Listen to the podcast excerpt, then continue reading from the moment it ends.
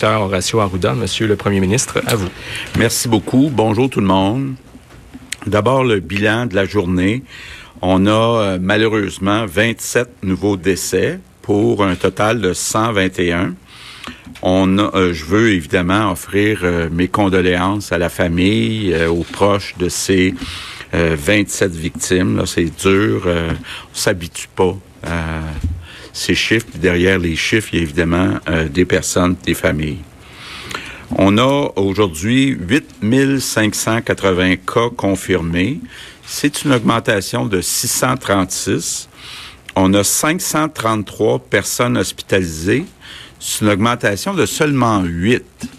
Euh, quand on regarde les soins intensifs, on est à 164 personnes. Ça veut dire une augmentation de 10. Ça veut dire que dans les lits réguliers des hôpitaux, il y a deux personnes de moins. Donc, quand même, toute une bonne nouvelle quand on regarde les hospitalisations. Euh, c'est encourageant. Bon, évidemment, c'est une journée. Euh, mais ce que ça veut dire, c'est si on avait quelques journées comme ça, euh, on pourrait se dire qu'on approche du sommet, donc on approche de la vie normale. Mais étant donné qu'on n'est pas certain, euh, il faut vraiment pas prendre de chance, pas relâcher euh, les mesures, continuer de bien faire ce qu'on a à faire. Ça veut dire, en gros, euh, rester à la maison le plus possible. Les équipements, on a actuellement 14 jours de gants, 13 jours de masques N95, 10 jours de masques chirurgicaux et six jours euh, seulement de blues. Donc, comme vous le voyez, euh, nos efforts, euh, évidemment, sont beaucoup sur les blues.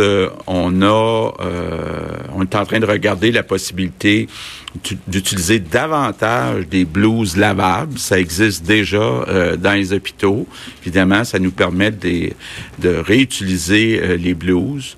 Puis on travaille très fort encore, là, euh, puis je fais le point chaque matin avec euh, des compagnies québécoises qui essayent de nous euh, sortir du matériel, là, mais ça va prendre encore quelques semaines avant d'y arriver. Un mot sur les femmes enceintes. Bon, on sait qu'actuellement, il y a un seul hôpital euh, qui ne permet pas d'avoir un accompagnateur euh, pour les femmes qui viennent accoucher, c'est l'hôpital général juif. Euh, on est en train de regarder pour les femmes qui veulent changer d'hôpital, de pouvoir changer d'hôpital. Mais à l'hôpital général juif, il y a beaucoup de cas de COVID-19, donc il y a des bonnes raisons pour mettre cette règle, mais je vais être très clair, là, il n'y a aucune intention du gouvernement euh, d'étendre ces interdictions dans les autres hôpitaux. Donc, euh, je veux rassurer que les femmes qui sont enceintes, là, à part l'hôpital général juif, vous allez pouvoir amener euh, votre conjoint avec vous là, lors de l'accouchement. Hier, je vous ai parlé des entreprises québécoises. Cet après-midi, le ministre de l'Emploi, Jean Boulet, va faire une annonce d'un programme de 100 millions pour aider les entreprises qui peuvent profiter de la situation actuelle pour faire de la formation à leurs employés. Pense que c'est comme le moment idéal, euh, étant donné que le travail dans beaucoup d'entreprises est arrêté, de faire de la formation. Je pense entre autres à toute la formation euh, sur le numérique, sur le télétravail. Évidemment, les choses vont beaucoup changer euh, dans les prochains mois. Donc, euh, on va, euh, le gouvernement avec le programme, payer jusqu'à 100% des dépenses des salaires. Donc, ça va permettre, un, de se préparer à la réorganisation du travail, puis deux, ben, de garder plus d'employés qui vont continuer d'être payés avec leur salaire. Donc, je pense que c'est un beau programme. Puis évidemment, la formation dans une économie du savoir, c'est très important, puis ça va l'être encore plus. Mes euh, remerciements du jour euh, vont être pour les Québécois. on l'a vu hier, les Québécois euh, sont ceux qui ont le plus répondu aux consignes en Amérique du Nord. Moi, je trouve ça beau de voir, d'un côté, les personnes qui sont pas dans les services essentiels rester à la maison, puis de l'autre côté aussi, c'est beau euh, de voir, puis je reçois toutes sortes de témoignages dans nos hôpitaux, dans nos épiceries, les policiers, même dans les banques, les caissiers, tout le monde fait son travail et euh, passe à travers euh, cette crise. Et puis, moi, je, veux vous dire comment je suis fier du peuple québécois. Je termine en répétant nos trois priorités, en spécifiant là, si on respecte ces trois consignes, on va sauver des vies. Donc c'est pas banal là, euh, comme quelqu'un a déjà dit, mais euh, il y aura des vies de sauver si on sort pas de chez soi, si on reste toujours, quand on sort, à deux mètres, donc six pieds euh, des autres personnes, puis, quand on vient à la maison, très important, se laver les mains avec euh, du savon. Donc, euh, je compte sur vous. Puis, j'ai envie de vous dire, en avril, on ne lâche pas d'un fil. Donc, euh, gardons ça. Là. On espère que ça va être le dernier mois qui sera difficile, mais euh, le mois d'avril va être critique. Les prochains jours, les prochaines semaines vont être critiques. Donc, on va s'en souvenir longtemps de ce mois d'avril, mais il faut pas relâcher pendant euh, le mois d'avril. few words in English. Good afternoon. Oui. Vincent Dessureau? Oui en avril, on ne se relâche pas d'un fil. Ah, c'est dit. C'est dit. L'équipe de writers là-dessus, euh, les gens ben, sont fatigués. Hein. oui, on est fatigués, mais euh, ça, ça se retient bien. Oui, mais euh, je pense pas qu'on est en train de se relâcher parce que contrairement à la croyance populaire, euh, je sais pas si tu as été à l'écoute du point de presse hier, mais euh, Google euh, a fait des tableaux par rapport aux mesures de confinement en Amérique du Nord. le Québec est grand champion. Oui. On suit très bien les consignes. Oui, c'est pour ça qu'on dénonce souvent sur les tapons ou les cas. Comme je le faisais en début d'émission parce que j'ai quand même vu en, ce, en fin de semaine des gens s'agglutiner à moins de deux oui, mètres. Ça, y en on en voit là. Mais ce que ça montre, c'est que la majorité suit quand même les règles au Québec. Donc on va aller à la période des questions dans quelques instants mais vous rappelez que le bilan euh, des décès est moins bon. Aujourd'hui, quand même 27 décès qui s'ajoutent, donc 121, c'est le bilan au Québec. 636 euh, cas, par contre, ça, c'est en baisse.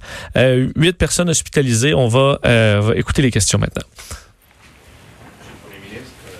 M. Arruda. ma première question est pour vous, M. Arruda.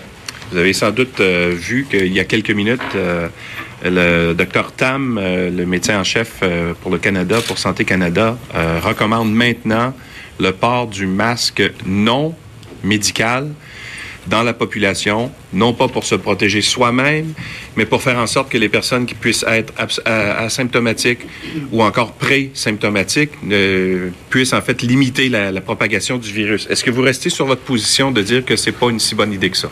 C'est la même position que j'ai, puis si vous me permettez, je suis directeur national de santé publique et je participe aux travaux des CCMOH, mes homologues avec le fédéral par rapport aux différentes positions. La différence aujourd'hui, c'est qu'on a dit que ça peut être un moyen. Puis je vais vous dire, je l'ai libellé là, euh, qui est encore un draft euh, par rapport à l'adoption pour interprovinciale. Euh, ce qui est dit là dans le document, puis je trouve ça bien important. Ce qui est prouvé, c'est de rester à la maison autant que possible, d'avoir la distance physique, comme le rappelle à chaque fois notre premier ministre, de se laver les mains, de protéger les plus vulnérables de l'infection en n'allant pas les visiter, etc puis de couvrir sa bouche avec un tissu ou sa manche. Dans les faits, ce qui est très clair, c'est que les masques de procédure doivent rester pour les travailleurs de la santé, les marches chirurgicaux, etc., travailleurs de la santé.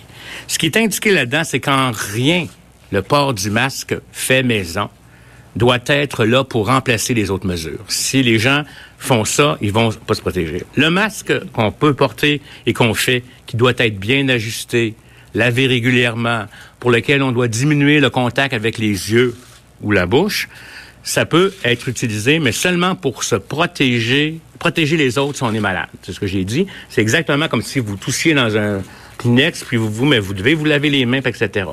Donc, ce qui est dit aujourd'hui, c'est que dans certaines situations où la distanciation sociale n'est pas possible, à l'épicerie, dans le transport en commun, mais si vous êtes malade, au lieu de porter, de faire, de tousser comme ça, vous pouvez porter le masque comme tel, mais en sachant que vous ne vous, vous protégez pas si vous faites ça. Et c'est bien indiqué dans la vie qu'il faut faire très attention quand on va le porter. Euh, vous devez vraiment sentir que ça vous empêche de mettre votre main aux yeux et à la bouche, ce qui habituellement n'est pas le cas. vous, vous essayerez de le voir, puis comment les gens vont le porter comme ça, puis le remettre. On ne doit pas partager ce masque-là. Quand il est souillé, il faut le jeter. Et on peut se contaminer en l'enlevant. Donc, c'est exactement la même position. La seule chose qu'on dit ici, c'est que ça peut devenir un instrument là, pour ceux qui sont malades, puis qu'au lieu de tousser dans leur Kleenex, etc., vont le faire. J'ai exactement le libellé qui est ici, et j'ai approuvé ce matin euh, ce libellé-là, qui n'est pas en l'encontre de ce qu'on disait, mais qui vient tout simplement préciser des choses. Le danger, c'est qu'on abandonne les autres éléments et qu'on pense qu'avec un masque, le tissu qu'on a fait à la maison, on est bien protégé. Il doit être ajusté au visage, bien tenu, porté à la bonne place, et puis surtout, surtout, s'il devient une façon d'augmenter les contacts entre les mains et le visage, ben, l'effet que vous avez peut être anéanti. Par contre, si vous toussez puis vous portez ce masque-là, vous envoyez moins d'éléments. Dans le fond, c'est la même position qu'on avait, c'est juste qu'on a dit maintenant que ça peut être fait pour répondre aux questionnements. Mais ne pensez pas qu'en portant ça, vous êtes protégé. Pensez qu'en le portant, vous le faites, puis il faudrait le porter pour des courtes périodes, parce que si vous avez ça toute la journée dans le visage, je vous défie de ne pas toucher à votre visage, puis on va vous filmer, vous allez voir qu'est-ce, comment est-ce qu'on le fait. C'est très inconfortable. On le porte, des courtes périodes, on est malade, on prend le métro, on ne veut pas contaminer personne, on le met. Ma, deuxième question, euh, on, a fait grand état du nombre de tests qu'on effectue au, Québec auprès des personnes qui présentent des symptômes de la COVID-19.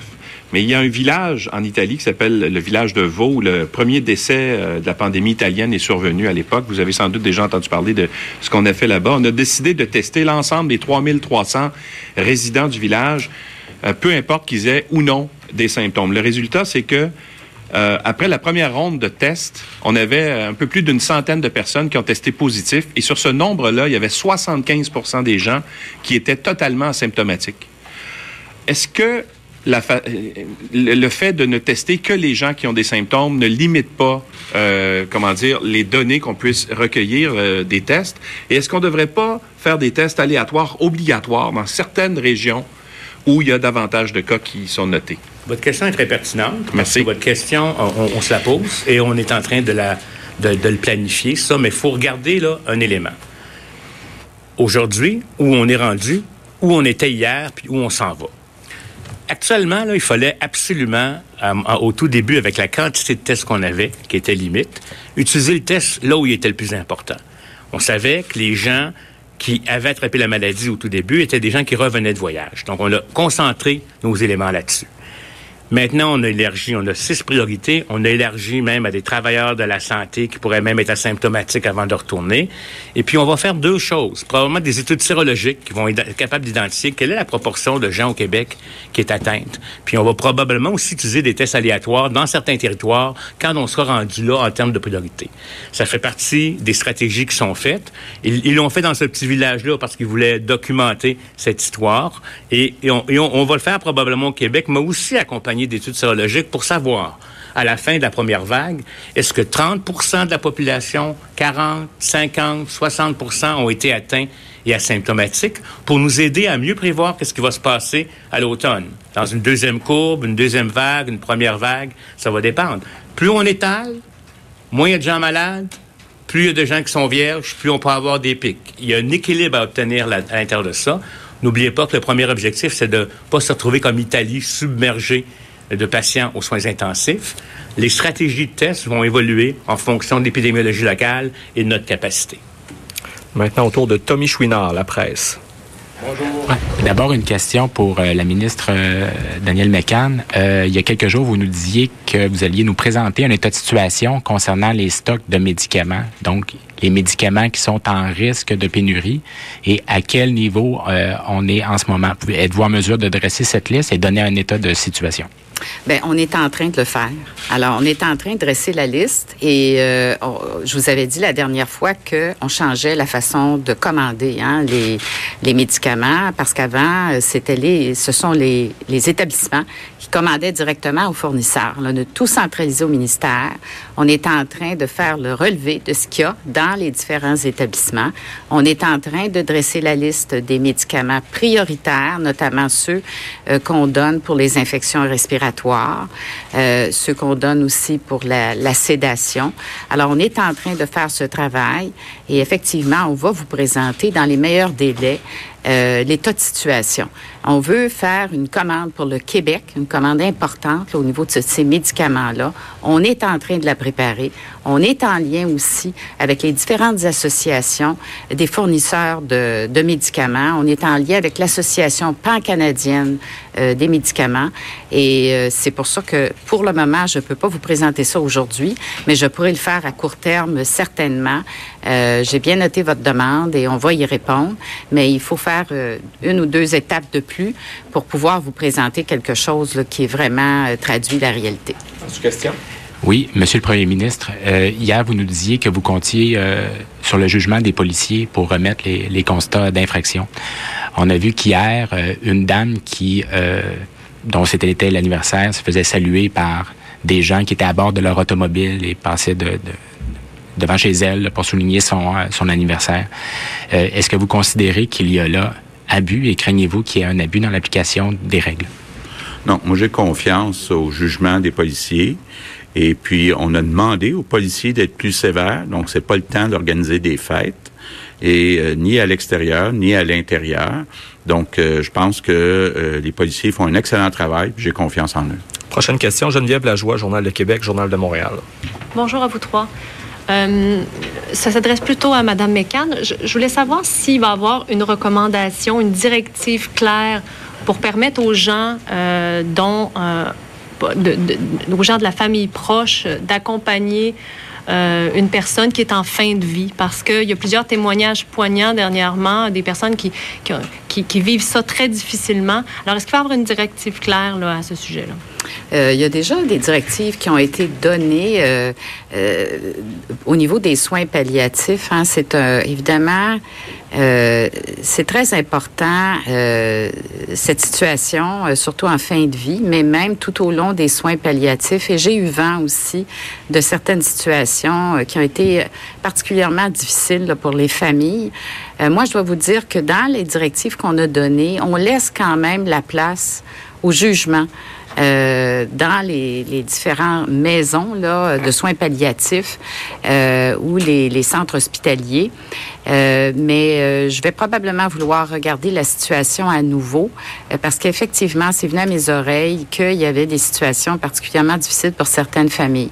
J'ai quand même confiance au jugement hein, de, des différentes personnes qui œuvrent en soins palliatifs. Je sais que ce qu'on a fait beaucoup, c'est que, évidemment, là, on ne permet pas qu'il y ait plusieurs personnes qui viennent visiter euh, la personne aux soins palliatifs. On, on permet, par exemple, une personne à la fois. Alors, je pense que ça, ça va demeurer comme orientation, mais on va vraiment faire un tour de roue pour voir si c'est appliqué partout. Euh, avec un bon jugement, évidemment, dépendant de la situation. Mais ce qu'on dit en général là, dans ces situations-là, il faut ouvrir la porte au moins un, un membre de la famille ou de l'entourage, et particulièrement en fin de vie. Euh, je voudrais... Vincent, évidemment, euh